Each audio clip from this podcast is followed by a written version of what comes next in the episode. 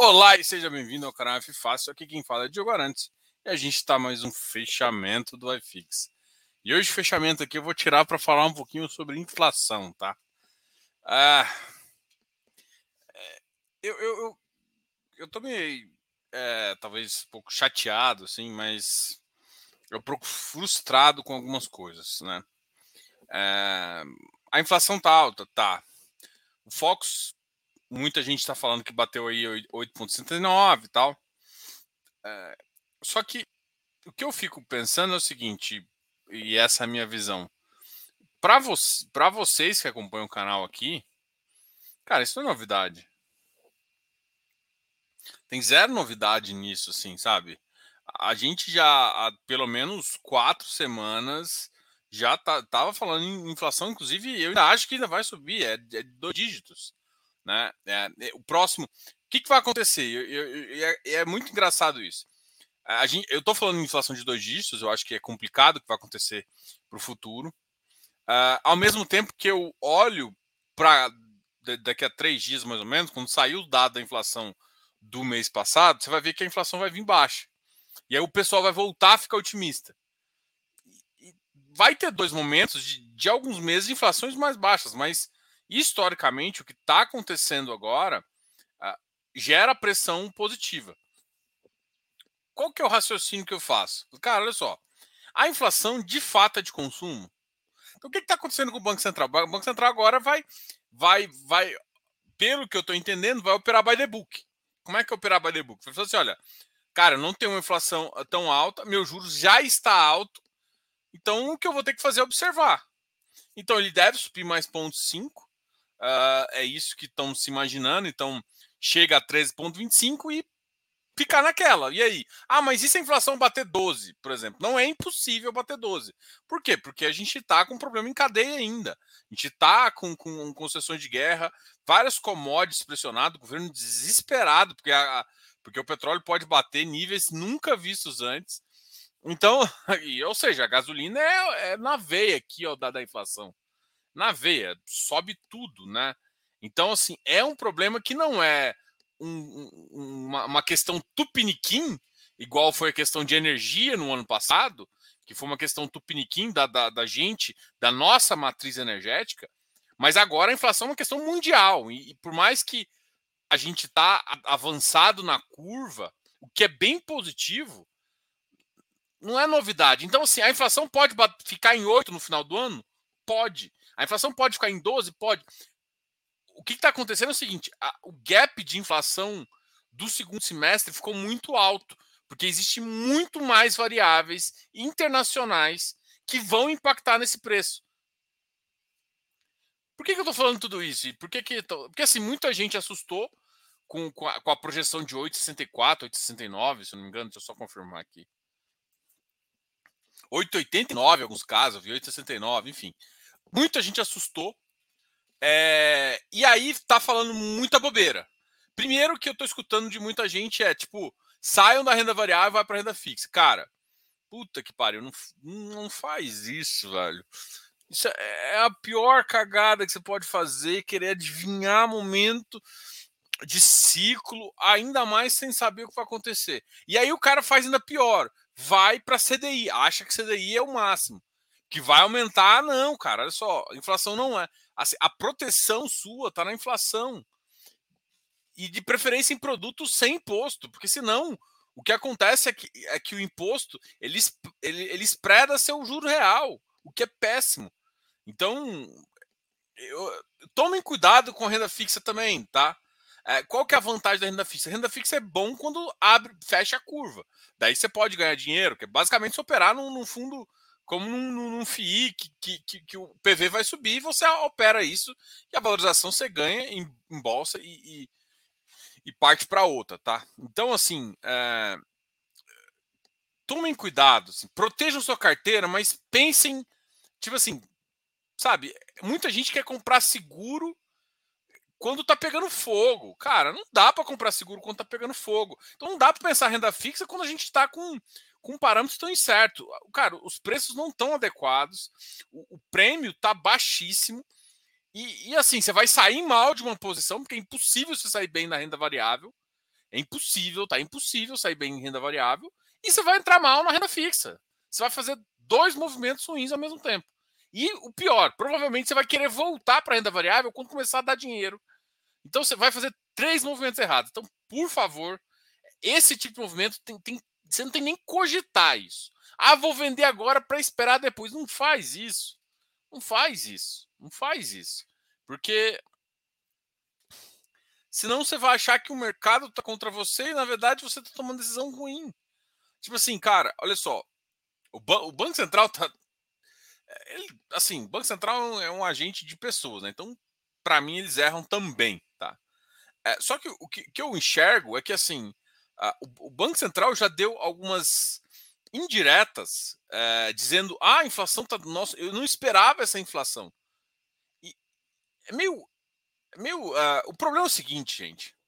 Para quem trabalha com estatística, quando você começa a aumentar o número de variáveis descorrelacionadas e, e sem entender a causalidade era muito complicada, o que vai acontecer é que o que acontece é que seu range aumenta. É, é ponto. Então, assim, então para você ter uma referência, a referência, em vez de você ter um. É como se. O que eu estou querendo falar é o seguinte: o desvio padrão aumentou.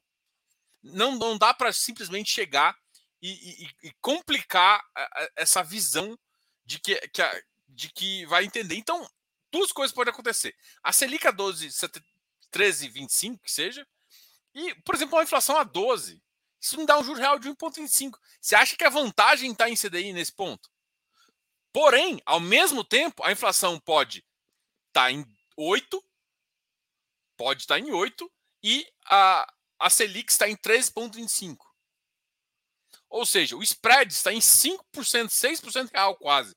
O que está ótimo. O que, que eu quero te falar com isso? Dá para saber se a inflação no final do ano vai ser 12 ou 8? A resposta é não dá. Por mais, até os banqueiros centrais estão com dificuldade de fazer isso. Por quê?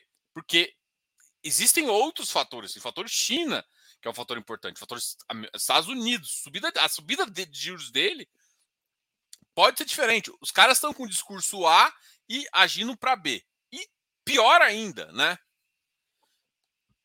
Uh, e pior ainda, ainda tem uma questão da guerra que cada vez eu. Hoje eu vi um. Tem um chama Fiagro News, tá? É, é, da, da, turma, inclusive, do, do FGA, né? É, e eu tava lendo lá que a Rússia, além de todo, todas as coisas, a, a Rússia começou a bloquear, porque a, a Ucrânia ela tem uma reserva para exportação ainda grande. E começou a bloquear a exportação de produtos. Então, o que eu estou falando é que isso, quanto mais se prolongar, mais mexe na cadeia e mais é difícil de prever. Né? A gente tem uma, uma, uma cadeia internacional muito interligada. Então não dá simplesmente para chegar e, e comentar sobre isso. Então, a primeira coisa, para de adivinhar. Se você é assim, e eu vou falar para duas pessoas, se você é tijoleiro, tijole. Se você é papeleiro, papele. É isso, cara. Eu vou, vou assim. A vida não é uma butterfly. É uma coisa que eu falava isso para todo mundo. E aí o que acontece? O cara entra naquele, nossa, eu vou achar um método que vai me proteger. Não. Se você fizer qualquer coisa agora, você vai fazer cagada. Então, assim, é, o problema é que os ajustes que precisam ser feitos, as pessoas não têm coragem de fazer. Isso que dá. Por isso que eu acho que consultor é tão. É um papel tão importante. E, e o cara que sabe mexer, você vai mexer pontual, cara. Você não zera, assim, é muito difícil você mexer na carteira do cara inteira, porque, putz, cara, tem coisa que não é tão ruim, tem coisa que, tipo, cara, numa estratégia 2 pode funcionar bem. Então, é, assim, o que, eu, que eu, o que eu fico chateado, que eu fico assim, é porque eu começo a escutar quando. E aí começa a ter aquele temor, né? Não, aí a inflação não baixa, a inflação não baixa, a inflação não baixa. Aí, de repente, na, na terça-feira, desculpa, na sexta-feira vem uma, uma, uma notícia do IPCA a 0,6, a 0,668. Eu, falei para alguém, acho que é 0,65. Enfim, ainda não saiu o dado oficial, mas a estimativa que eu tenho é essa. Aí sai o dado oficial e todo mundo, nossa, a inflação tá baixa, aí começa a animar de novo a bolsa. Cara, e, e não tem nada a ver a inflação 12, 12 meses da inflação pontual do mês, tá? Que, que inclusive, assim, cara, vai sofrer. tipo, o governo tá doido para passar uma medida provisória para diminuir a carga de imposto, o que é ótimo. O problema todo não é diminuir a carga de imposto, é como que ele quer diminuir, deixando, entregando de novo para eles, né? Enfim, a gente tem um problema tributário muito grande, né? É, enfim, e, e não, a gente não vai. Ah, o problema é que a gente não tem uma simplicidade tributária onde a gente pode resolver, né? Mas enfim. Então, cara, você tá, você tá vendo aqui o que, que eu quero que, que você faça. Pensa na sua carteira, pensa em cenários possíveis. Cara, é, e fique tranquilo, saca? Tipo assim, tá com muita dúvida, não tem como, cara. Chama o consultor, troca uma ideia, é, pega, copia, Só que assim, em vez de. O que eu vejo muita gente copiar é copiar de forma desculpa, estúpida. Que é, por exemplo, pega um fundo, tenta pegar um, um, um copiar um multimercado. Você tá doido? Ou copiar uma FIA, uma carteira. O cara, ou seja, o cara já, já saiu da posição e ele não te falou, tem três meses, aí de repente ele te fala, você tá entrando contra a maré. Outra coisa, copiar é, estratégia de renda fixa. Cara, de duas uma, quer fazer alguma coisa? Quer fazer alguma coisa? Se proteja se proteja da forma correta. Então, assim, cara, tem vários, tem analista bom de renda fixa, então dá para fazer isso. Só que, cara, primeira coisa, bicho, é que assim, eu, eu, por exemplo, eu não gosto das pessoas que começam. Existem dois tipos de avaliação e as duas estão corretas. Só que assim, uma eu não gosto e a outra, mas eu, eu não gosto, mas entendo, tá? Tem, eu, não, eu respeito todo mundo, mas, por exemplo, eu não gosto de quando a pessoa começa pelo ativo começar pelo ativo, qual que é a sua estratégia? Ah, não, esse ativo está muito barato. Funciona, funciona, mas, cara, tipo, você está comprando shopping ou lajes ou isso. O que, que você acredita com lajes? O que você acredita? Eu, assim, ou seja, que a análise bottom-up e top-down. Eu, eu sou um cara de, de, de top-down. O que, que significa? Eu penso primeiro, quanto que eu quero alocar em papel e tijolo? Do tijolo, quais são os que eu mais confio em termos de segmentos? Qual que eu vou deixar o percentual? E aí, qual que eu tenho, que eu vejo mais upside de maneira geral, ou de maneira dos ativos que eu mais acredito. E depois eu vou para os ativos. Assim, você tem um pensamento de que o que, que você está enxergando nos próximos 12 meses, 13 meses, você muda. E, e sempre você faz essa avaliação macro. Diogo, eu posso fazer a top-down? Pode, mas eh, se, por exemplo, acontece, ah, olha, sei lá, acontece um, algum movimento e você consegue enxergar que, por exemplo, olha, as, independente do que aconteça no mercado, da inflação e tudo mais, la, as lajes vão ser puxadas. Por algum motivo. E, então, assim, aí você consegue entender esse motivo. E, e, você consegue ver na sua carteira o, o impacto positivo dessa mudança. Do que simplesmente você olhar para uma estratégia assim e não conseguir entender, entendeu? Então, assim, ah, mas dá para fazer? Dá, é óbvio, dá para você olhar os caras que são mais descontados e assim. Só que eu acho que como pensar estratégia, top-down é sempre melhor. Sempre você falar assim, cara, eu quero ficar com mais ou menos esse percentual uh, nos ativos. Isso para mim faz sentido. E eu falo isso porque eu, eu vejo pouca estratégia em termos de, de, de, portfólio, saca?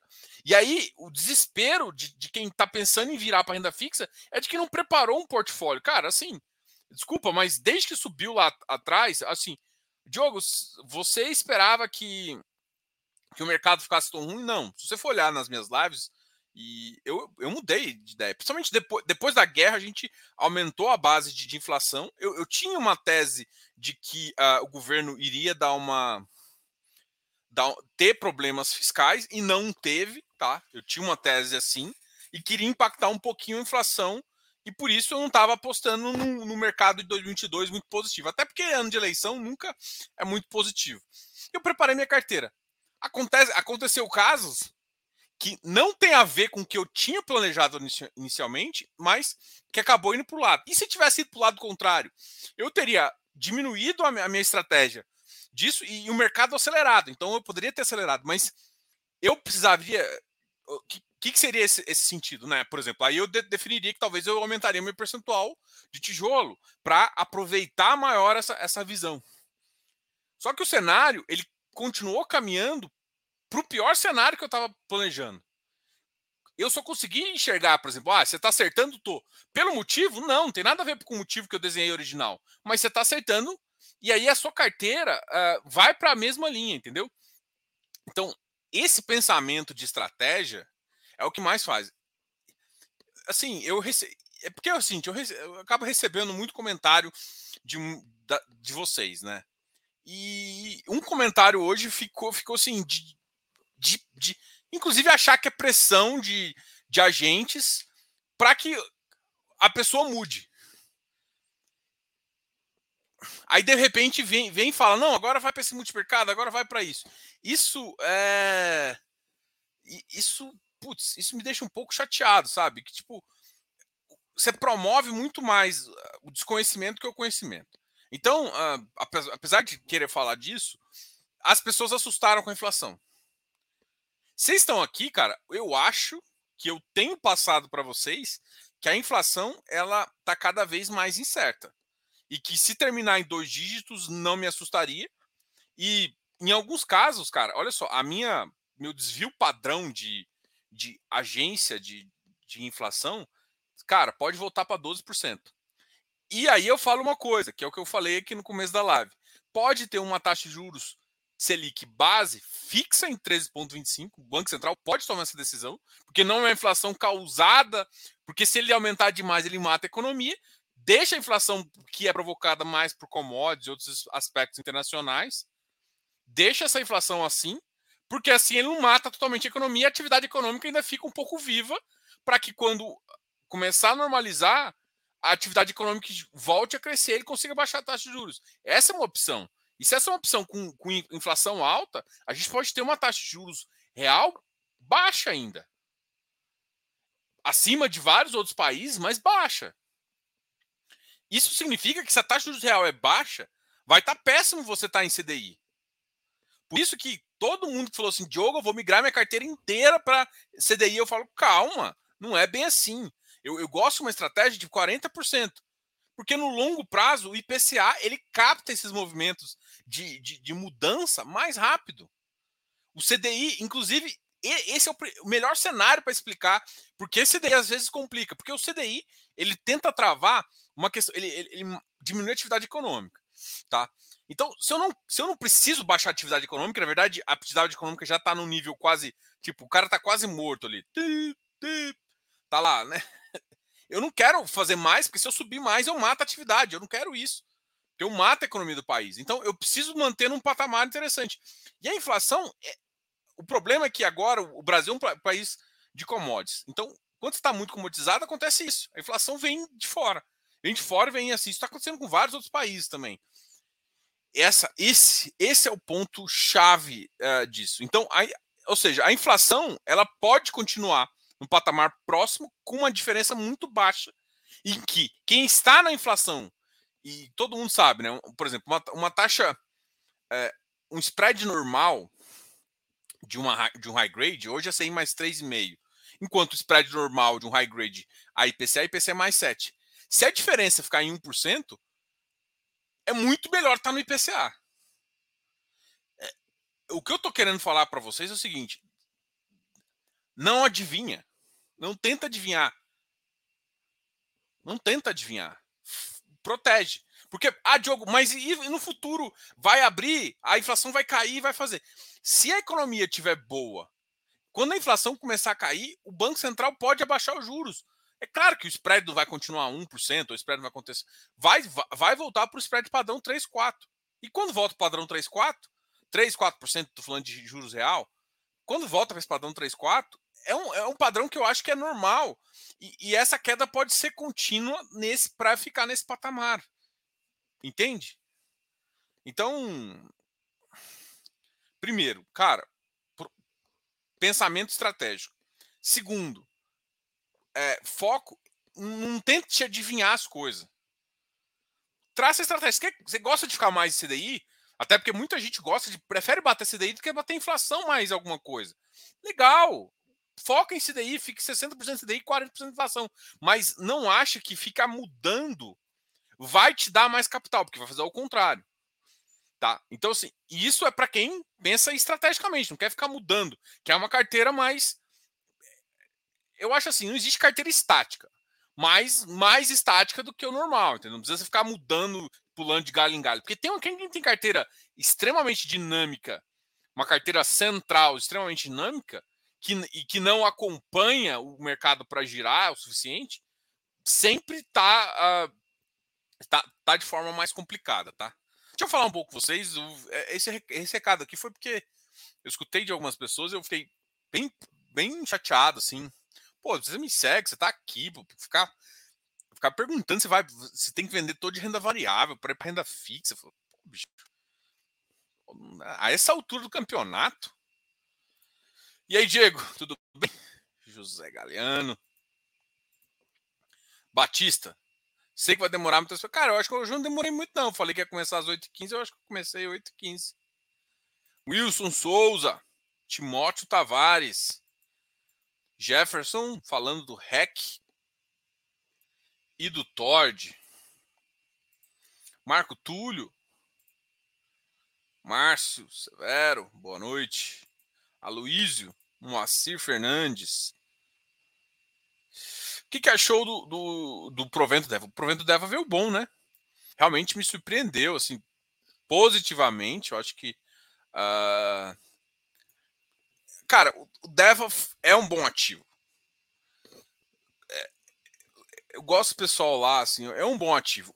Eu acho que, sei lá, as emissões demais, isso serve para qualquer ativo. Assim, duas coisas você tem que ficar analisando no fundo. Todo mundo fica falando, emissão cara é ruim, é péssima. Só que assim, emissão demais também é péssima. Então, quando você pega um fundo, eu não vou citar nomes aqui, porque não adianta você defender só uma das, das réguas. Emissão demais prejudica. Cara, fazer uma emissão uma vez, duas vezes no ano é suficiente. Fazer emissão três, quatro, cinco vezes no ano não é bom. Principalmente por quê? Porque o fundo imobiliário ele é um ativo caixa.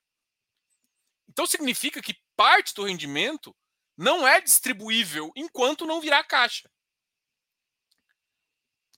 E se você faz muita emissão, o que acontece é que os, os entrantes, ou e se você não tem esse capital para entrar, acontece de você ser diluído em posições boas. Então, eu, eu acho que, é, assim, desculpa, assim, foi muito de mercado, o mercado mudou muito, assim, eu acho que fez muito sentido crescer em alguns momentos.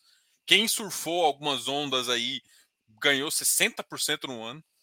Quem surfou onda do hectare aqui, eu tenho certeza que ganhou 60% do. O, o Deva também deu uma boa, deu uma boa surfada, deu não deu tanto quanto o hectare, mas deu uma boa surfada também. Mas o, o Excesso Emissão fez isso. Então, assim, cara, é um ativo bom? É. Cara, tá quanto tempo você emitir? Seis meses. Tá entregando resultado e vai continuar entregando. Então, é, o que eu falo é o seguinte, cara, não, adianta. É, atacar a emissão Tá, porque assim, a gente ataca, às vezes o pessoal começa a atacar, focar, não, só emissão alta é ruim. Não, cara, tem outras, tem outras atitudes da gestão que também é ruim, cara. Fazer uma emissão sequencial da outra é ruim também. Então, assim, cara, bom pro fundo, vai ter mudanças. Tem o risco ainda, cara. Tem o risco ainda do ciclo de compras, não tô a 0% anulado. Tem uma, uma, um risco. Tem outros riscos também embutidos, né? Ainda mais com a economia, com a inflação mais alta é, a pressão das multiplicidades aumenta. É. Tem um fluxo muito forte ainda, só que algumas, algumas operações continuam sendo interessantes. Né? Esse tempo atrás eu falei com, com alguém que, que conheceu a, estrutura do, da, da, do pessoal do Gramados Parks lá, lá em Gramado. Cara, o cara apaixona, velho. É muito fácil, assim. Ah, significa que você vai comprar uma cota? Não. Mas você não precisa comprar uma cota para o empreendimento dar certo. Tá? Empreendimento, assim, se você quer voltar várias vezes, talvez faça sentido, mas se você é uma pessoa que vai de vez em quando, cara, você não precisa disso. Mas o que eu tô falando é o seguinte: como o empreendimento é muito bom, ter uma propriedade, uma coisa muito boa, é interessante. Então, eh, eu, eu, só, eu só gosto que as pessoas separem. É, por exemplo, multipropriedade é, não é ruim, tá? Eu, eu falo muito isso, assim. Não adianta não é culpar por multiplicidade. É, e, por exemplo, o Deva, o Deva também não é um ativo ruim. O que aconteceu foi que eu acho que inúmeras emissões prejudicam. E aí, muita gente. Ah, e eles tiveram um foco, eu acho, um pouco numa linha que eu não achei interessante, que é um, um foco. Ah, eu tenho que te pagar acima de 1%. E aí, assim, foi forçação de amizade. Cara, é legal, você vai pagar 1%. Quando o fundo, quando a, a Selic tá 6, porra, massa pra caramba, o spread está interessante. Né? Você está com a inflação aí de 4, você está ganhando um spread de 6, 7. Faz sentido pra caramba, porra, legal. Agora, você está com, uma, você tá com uma inflação de 10, 11. Você vai me focar no ganhar mais de 1%? Cara, a inflação tá batendo mais que 1%. Então você tem que me bater mais, entendeu?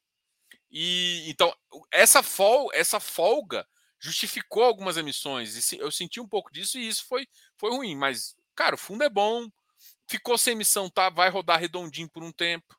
Né? Claro que. Ah, você acha que no final do ano pode ter emissão? Pode, mas uma emissão a cada seis meses não é uma emissão que prejudica tanto. Porque ela dá tempo da cota respirar, ela não trava o preço. Quando você faz muita emissão, você trava o preço pelo ativo, né? Então, assim, tanto é que eu acho que o Deva já respondeu, já, já tá bem acima do VP, já tá respondendo bem.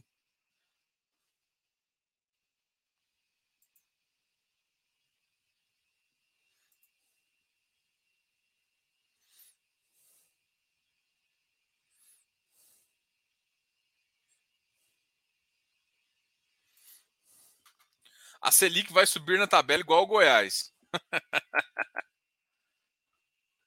ai, ai.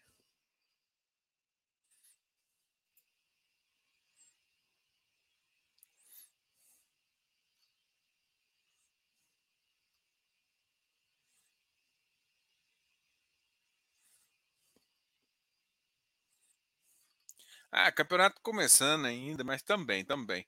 Depois da, depois da vitória que teve com o. Como é que chama? Com o Bragantino, né? A Red Bull Bragantino. É, cara, aquela vitória deu um gás pra galera boa, viu? Da Copa do Brasil. Foi bom aquela vitória. Boa noite, Eleu. Nenhum fundo multimercado bate daí. Cara, isso acho que isso é mentira, velho. Eu acho que tem fundo sim que bate.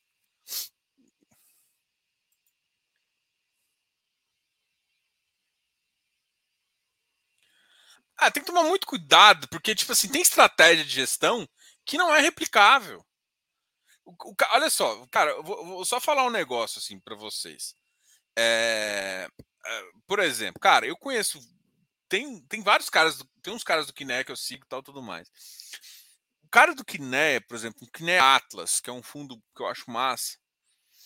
É, tem outros também, tá? Tem fundo que é só mais ação e aí pega um game maior, mas um multimercado mais estratégico, assim. Cara, o cara tem um gestor de juros, tem um gestor de ações, tem um, uma estratégia de internacional, tem uma estratégia é, de às vezes de, de, de alternativos, né, alternativos, às vezes ele coloca dentro de crédito, às vezes não. Cara, o cara tem quatro, quatro segmentos de alocação. Aí ele define um macro, né?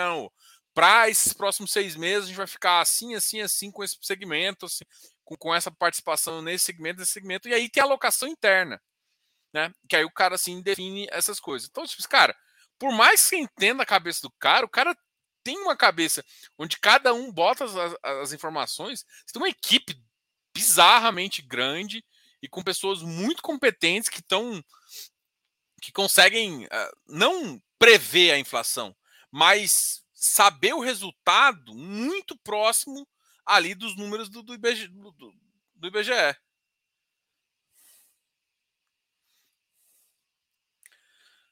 Então, cara, é, não, isso aqui, cara, isso aqui é o mais absurdo. Isso aqui é fato. É igual. Eu vi uma correlação uma, uma vez que é assim, cara, em dias de chuva a bolsa sobe. Nove, tipo assim, 75% correlação não tem a ver com causa, causalidade. E, e, isso é o mais absurdo que todo mundo vê. Então, assim, tem coisas que são tem tão correlação, ou seja, acontece, você vai ver dados históricos tem uma correlação absurda, correlação de 0,8 que é uma correlação extremamente alta. Mas você vai ver, não tem nada a ver, assim, a causalidade, ou seja, uma coisa impacta a outra, gera baixa causalidade. Então tem que tomar muito cuidado com, com essa visão. Tá? Então, é. E, cara. Ai, ai, a gente, o pessoal erra muito isso, mas muito, muito, correlação e causalidade. E aí, Gustavo, tudo bem? Henrique Brandão, chegando atrasado, perdão pelo vacilo. Cara, não, relaxa. Cara, os high grades em si, eles estão com desconto. Tá? É, e tem outro fator ali que eu acho que o pessoal tem um certo preconceito ainda contra Rio Bravo, assim, é, é, é de notar isso, sabe? Tipo, até o, por exemplo, o RB Railde, que tem uma entrega lá, ele não gera com ágil de, de peers, tá? Você vai ver nível de risco semelhantes, é, pode, pode não ser, não girar com o mesmo ágio, tá? Marcos Ramos, uh, Ítalo, Jeová. Pessoal, amanhã a gente vai ter mais uma live, tá? A gente vai ter a live para tirar dúvidas, para conversar com vocês aí. Uh, na quinta-feira a gente vai ter a live com a Valora a gente vai conversar sobre o Vigia, né? O Vigia é um fundo que, de agro que está todo mundo também está tá sendo falado bastante. A gente gostou da estratégia, assim. É... Putz, a gente vai conversar com os caras, vocês vão entender o que a gente está falando. Na sexta-feira a gente volta aqui com esse bate-papo, tá? Parece que eu estou encerrando, mas não estou encerrando, não. Ainda vou ficar aqui provavelmente mais uns 15 minutos, tá? Porque como eu comecei às 8h15, hoje eu tenho até autorização até às 9 para fazer lives. Depois das nove, minha, minha licença foi revogada. Tá? Então, infelizmente, às nove eu terei que partir. A dor do parto é grande, mas a gente entende. Uh, obrigado, Rosalvo. Rosalvo, você me mandou um e-mail, depois deu para trás. O que está acontecendo? Depois me manda lá. Abraço. Uh, boa noite, Diogo. Faz sentido trocar alguns FIIs tenham mais riscos e que estão com dividend yield on cost? Uh, aos fundos com qualidade melhor. O que analisar nessa estratégia? Ah, cara, onde eu gosto, toma cuidado. Se você não for trader, nem precisa olhar. Uh, e se for holder, cara, você tem que comprar a melhor oportunidade do momento, não necessariamente baseado no seu on cost. Eh, trocar FIIs que, tem, que tenham mais risco faz sentido e que estão com dividend de on cost igual aos fundos de, de, de, com qualidade melhor. Cara, a, a, o problema seu foi a segunda a falar. Es, esquece essa frase. Dividend yield on cost igual. Cara, foda-se. Não é isso que você tem que olhar. Quer diminuir risco? Faz sentido? Faz.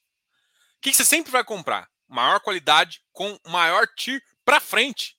O passado é passado. O dividend on cost disse quando você entrou. Vamos supor que você entrou no HGLG a 120. Você nunca mais vai comprar, porque ele não vai voltar para 120. E aí, é isso o problema do dividend yield cost. Se você é um cara, se você é um cara que, que compra sempre, a questão é a seguinte: hoje, ele está no bom preço, ele está no preço adequado. Agora, tem que tomar muito cuidado com essa análise superficial, porque se não você analisar sua PVP, você nunca vai entrar, nunca mais vai entrar no HGLG. Qual que é o preço normal que ele fica? É, qual que é o ROI que ele tem? Quanto que ele gera de oportunidade? Porque, por exemplo, o HGLG e, e, tem que tomar muito cuidado com essas coisas. Que, por exemplo, eu falo muito do ROI porque o, HGLG é um ótimo ativo e destrava valor para caramba. Ele vende muito bem. E aí você vai perguntar, ah, o ativo de tijolo não, não, A maioria dos caras não conseguiram ainda destravar, mostrar que bate IPCA, não fácil, mas que é, é possível bater em PCA e que VP tem uma certa referência, porque os caras não vendem portfólio. Ou vendem muito pouco. Os caras que mais vendem estão conseguindo entregar bem, né? Uh, então, cara, a HGRU, cara, a HGRU é a prova disso também. É, outros ativos da. A Credit ela compra muito bem, vende muito bem. Então, caras que fazem isso vão vão sempre ter um resultado ok. Por que, que eu tô falando isso? Pra, porque muita gente veio com esse papinho para mim com HGLG. Cara, mas HGLG, hoje ele é bom, ele tá no preço adequado. Então, assim, eu não, eu não calculo. Quando eu, eu Quem conhece o GDI sabe, preço teto. Esse preço teto varia. Por quê? Porque para o dado momento, ou seja, às vezes o mercado está mais acelerado, não acelerado, está Selic, tá não sei o quê. Para cada momento é um preço teto. Então, o que, que, que eu quero te falar com isso? A cada momento vai existir um cara que a oportunidade nesse preço é mais interessante e nesse outro. O que você tem que fazer é o seguinte: é, é sempre buscar, na minha opinião, o que está melhor no momento dentro de uma estratégia de qualidade, que é o que você pode fazer. Você vai sempre tipo, comprar o mais barato? Não, você vai comprar o mais barato com a melhor qualidade. Baixar risco faz sentido? Faz pra caramba. Então, assim, a primeira, palavra, a primeira frase, assim, em momentos mais complicados igual esse, faz sentido baixar risco? Faz. E aí, o que, que você prefere? O que, que é baixar risco para você? Porque para muita gente, baixar risco é procurar um ativo papel high grade. Para outras pessoas, é procurar, por exemplo, um ativo PVBI, uma laje na Faria Lima. Qual que é o seu? Qual que é Para mim, os dois são high grades, né? Só que um tem um potencial de valorização um pouco maior. O high grade ele pode voltar para VP e o VP dele deve, deve subir mas o, o, potencial não. E ele vai te entregar no curto prazo todo o retorno que ele poderia entregar. Então, tem essas vezes. O que, que você prefere? Você prefere. Não, eu não preciso do retorno tanto agora, igual a um, um papel me entrega. Mas tem, tem, tem questões que dependem um pouco de como a pessoa pensa para montar a estratégia. Então, faz parte de analisar a estratégia? Faz. Faz parte para estar risco? Faz demais ficar olhando dividend de on cost, não. Quando o Diogo que dividend de on cost faz um pouco de sentido? Cara, só faz um pouco de sentido pro caso da carteira que gira. A carteira que gira se faz sim, se, se, se olhar, porque o dividend on cost tá muito caro, cara. Mete bala. Mas mesmo assim, eu nem olho o dividend on cost. Importa muito mais é o, é o preço sobre o que ele deveria valer. Entendeu? Então, sim, cara, dividend on cost serve às vezes porque que, que, você tem uma ideia do seu preço médio, né? É óbvio que se você está calculando, você pega sobre o preço médio. Então, o de cost dá uma ideia, e, e para mim, o de cost não serve para nada. O preço médio ainda serve para quem, quem faz giro, para ter uma referência, né? Porque, porra, se você quer no longo prazo, né? Se você tá um cara, um cara que gira para dar resultado, você tem que vender acima do seu preço médio, ponto. Mas, ou seja, tem que comprar bem e vender melhor.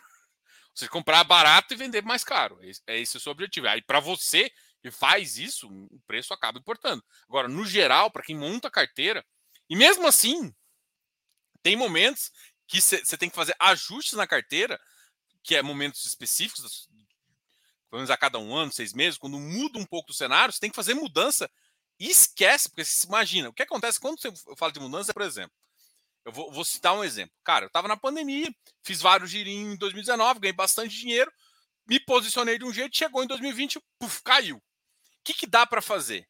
Dá para eu ficar pensando em preço médio só? Cago para isso, desculpa o palavreado aqui, ignoro isso total e penso em alocação. O que, que é melhor de alocação agora? Para me proteger e para ganhar mais. Porra, vamos fazer essa mudança. Aqui eu topo essa qualidade. Esse cara aqui descontou mais do que precisava. E aí você faz. E outra. E aí, quando o momento. Aquele 2020 ali foi bem, foi bem complicado. Porque foi difícil ter a referência do que, que seria melhor. Passou seis meses, já deu para notar que, ó, isso aqui tá bom demais. Só que, por exemplo, lá, logístico tinha acelerado demais. E logístico, e Lages, na verdade, desacelerou demais por conta do receio da pandemia. Então, é, no curto prazo, faria sentido você não sair 100%, mas diminuir a sua exposição ali, ou não realocar ali. É, por isso que a gente fala que a gente tem que analisar e, e tem que tomar cuidado, que, tipo assim, às vezes você traça uma estratégia e, e o mercado, tipo assim, vai para uma outra linha. Você tem que ter a humildade de chegar e falar assim, cara, eu errei, vamos ajustar aqui. Então, quando a gente está falando de ajuste, esquece preço médio. Se você faz giro, aí importa porque você tem que ganhar dinheiro. Então você tem que. O seu preço médio é referência de você não fazer. Você não ficar vendendo prejuízo, né? Porque aí você está destruindo seu patrimônio em valor. Então, enfim. É, o que eu quis dizer é o seguinte: é, dividend yield cost não, não tem que ser sua referência. É, por, por mais que eu queira falar.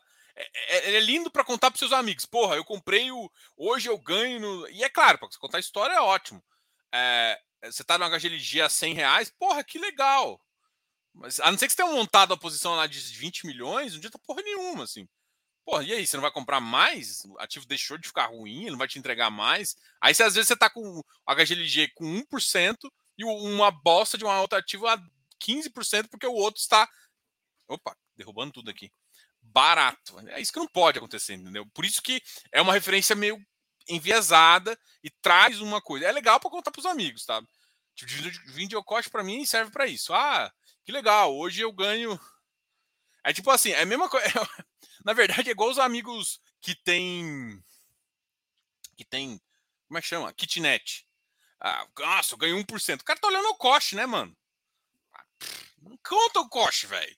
Não conta o coste. O que interessa é você poder vender um negócio lá por 300 mil. Você tá perdendo dinheiro. ah, mas eu preciso da renda. Não.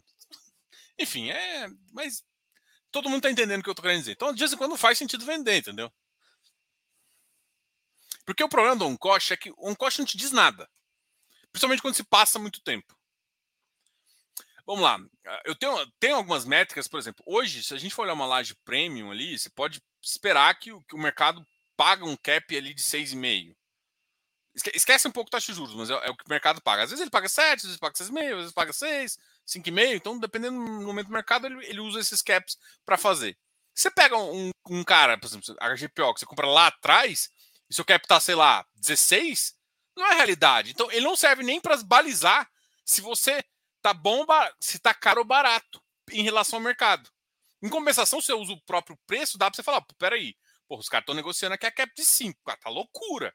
Não, não faz sentido. Venda. O cap tá mais alto. Então, e o cap depende do segmento e da, da qualidade do ativo. Não é um cap absoluto. Que é o que muita gente acha, que cap VP é absoluto. Enfim, cara, quem gosta, quem gosta disso, quem gosta de discutir isso, cara, é foda falar porque parece que eu tô querendo vender, mas eu tô querendo vender também. Mas, cara, um curso de valuation que a gente fez, cara, foi um curso excelente e fala justamente disso, tá? É, uf, nossa, eu fiquei na, no, no Thiago aqui um tempão e já, já tô a três minutos das nove às três minutos do meu, do meu negócio vencer. Vou escolher mais umas perguntas aqui. Além de FIIs e ações, estou comprando todas essas debêntures CRI CRAS no mercado secundário com vencimento em dezembro de 23. Toma cuidado, hein? Toma cuidado. Tem umas debêntures aí, tem uns CRI aí que eu não compraria nem fud... Toma cuidado, viu? Primeiro que CRI CRA não tem não tem é... primeiro que CRI CRA não tem FGC, nem debênture. Então, olhe balanço, tá? E CRI CRA, tome muito cuidado. Ainda mais se for, se não for um CRI high grade, ou seja, de uma branding. Por exemplo, teve vários ativos aí de multipropriedade, de, de pulverizado, que foram jogados no mercado secundário, que eu acho que não, isso é loucura alguém comprar. Porque você não tem a menor capacidade e assim, você pode ser o gênio. Você não tem um time que vai. Você não tem nem importância de pegar um relatório de uma service para realmente entender o que está acontecendo com aquele papel. Então, cara, eu acho arriscado pra caramba. Ainda mais... Ah, mas o vencimento é curto. Cara, em um ano pode dar muito problema. Então tem que tomar muito cuidado com o papel. É claro, você vai pegar um papel tipo Petrobras até 2023, vai com fé. Mas a maioria desses papéis que estão com um spread estressado, tem que tomar muito cuidado, viu? Porque todo mundo fica olhando só o spread e esquece que existe uma carteira ali por trás. Aí você vai, você vai passar a crise porque assim, gente, a crise, ah, eu tô pegando ação. Cara, a empresa tá perdendo valor porque a receita tá lá menor. Então, assim, isso, isso bate, a, a, bunda dela começa a bater na água em termos de crédito. E aí o CRI dela, a debênture dela, começa a ficar mais perigosa. Então, tipo assim, o mercado. Não é porque você comprou CRI de debênture que você tá isento dessas coisas. Você tá tão na merda quanto, ainda mais se comprar algumas coisas aí que tem no mercado. E o spread, quando você compra na corretora, os caras te amassam. Os caras te amassam uns 2%, 2 no mínimo. Cara, então assim, eu tenho muito, cara, eu assim, eu sou muito contra investidor pessoa física comprar CRICRA hoje em dia. Porque 80%, não, 80 não, muito mais. Os 95% não sabem nem o que, que é ler, que não é nem um termo de securização. E aí acontece uma coisa, o cara chama uma assembleia para votar uma coisa. O cara sabe nem que. Aí não, não sabe votar, não dá quórum. E aí começa a incorrer em outros problemas, que aí às vezes você não. Você tem que tomar uma decisão e não tem crise suficiente. Então, quando o mercado vai para o secundário, eu, na minha opinião, é corre. Corre para as montanhas. Porque, cara, um dos maiores riscos é, é, é, é quando o CRI ou a debênture é muito, ou CRA é muito pulverizada. ou seja, pulverizado, ou seja, tem muitas pessoas que tem. Porque aí na hora que precisa de quórum, vira e mexe, veja, veja. Ah, Diogo, mas o high grade, mesmo high grade, de vez em quando precisa de. Vê o, vê o quórum no negócio dos debenturistas da, da, da, da, de Furnas, que tá impactando lá. Não gera quórum, não gera quórum, porque, e assim, é que isso impacta direto uma outra coisa, mas às vezes impacta a decisão de, de vocês pegar um, um ativo imaginando, ó, não estão conseguindo pagar, então vamos pegar ativo, vamos executar antes. Aí, ou seja, você começa a enrolar de, de não decidir por execução, a não decisão de execução não significa execução. Então tem que tomar muito cuidado, né? Muito cuidado. Serra Verde mais um mês sem rendimento. Uh, liga o sinal de alerta, Tord sofre junto também. Cara, não, assim, equity é mais complicado, né? Assim, não é o ideal, mas enfim. Uh, acho que. Não dá, cara. Tipo assim, quando você está num ativo de desenvolvimento, que é o caso lá, o fluxo é muito mais incerto. Então, se você não entende o fluxo, não dá para reclamar. Tipo assim, é igual eu chegar no Ribir, que é um fundo de desenvolvimento, e falar: nossa, o dividend yield dele está muito baixo, está zero. Cara, é óbvio, você está comprando um fundo de desenvolvimento. Então, não dá para você esperar de um fundo de desenvolvimento, numa fase, em algumas fases, um fluxo extremamente alto, porque não é isso que está esperando. Sai o relatório do Vecri hoje. A gente vai. Depois a gente comenta sobre ele, tá? Pessoal, deu, deu time aqui já. Lembra. Depois a gente conversa mais, tá? É, amanhã a gente volta. E amanhã eu vou, vou abrir a tela aqui e fazer o fechamento, porque tem muita gente reclamando que eu não estou fazendo mais o fechamento. Enfim, vamos fazer o fechamento. Vamos trocar uma ideia bastante aí. Boa noite para vocês. Cara, deixa o like aqui. Tem bastante pessoas assistindo aí. Não esquece de deixar o like, deixa comentário também. Se quiser, já, já falando muita besteira, manda o like aí. Uh, grande abraço para você, tá? Uh, bom, é isso, pessoal. Lembra que a gente pode sempre ajudar como consultor, até fica meio assim. É porque assim, eu acredito muito em acompanhamento. Cada vez que a gente está no mercado, a gente tem alguns vieses, né? E o viés mais forte é o seguinte, cara, acompanhamento é bom. É, um outro é que o. esse daí é o viés. Esse é o viés comercial. Deixa eu entrar no viés comercial agora. Acompanhamento é bom, mas acompanhamento pode ser, cara, acompanhamento não precisa ser só de um consultor. Cara, você pode ter um, um, uma, um analista, uma carteira de análise, que é um bom acompanhamento também.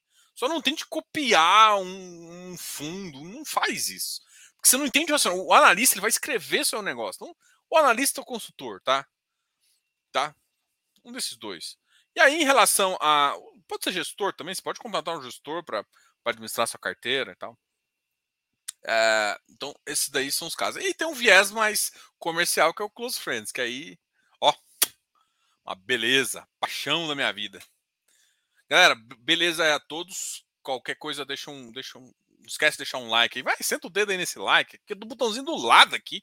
Nem tô te pedindo um valeu. Ó, só para avisar a galera também, se, se, você gostar disso aqui, gostou desse vídeo, pô, comente, compartilhe. Compartilhar é sempre muito bom. Mas tem um botãozinho aqui que chama valeu. Valeu é só para você fazer uma doação aqui pro canal. Tá? Se quiser doar, a gente acha bom, né? Não quiser comprar nada, pode doar também.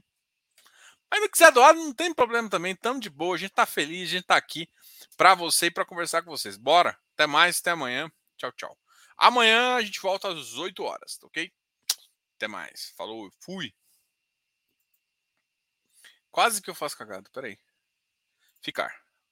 Eu esqueci de encerrar a transmissão. Ia ficar tudo preto, ia sair da tela. ah, é.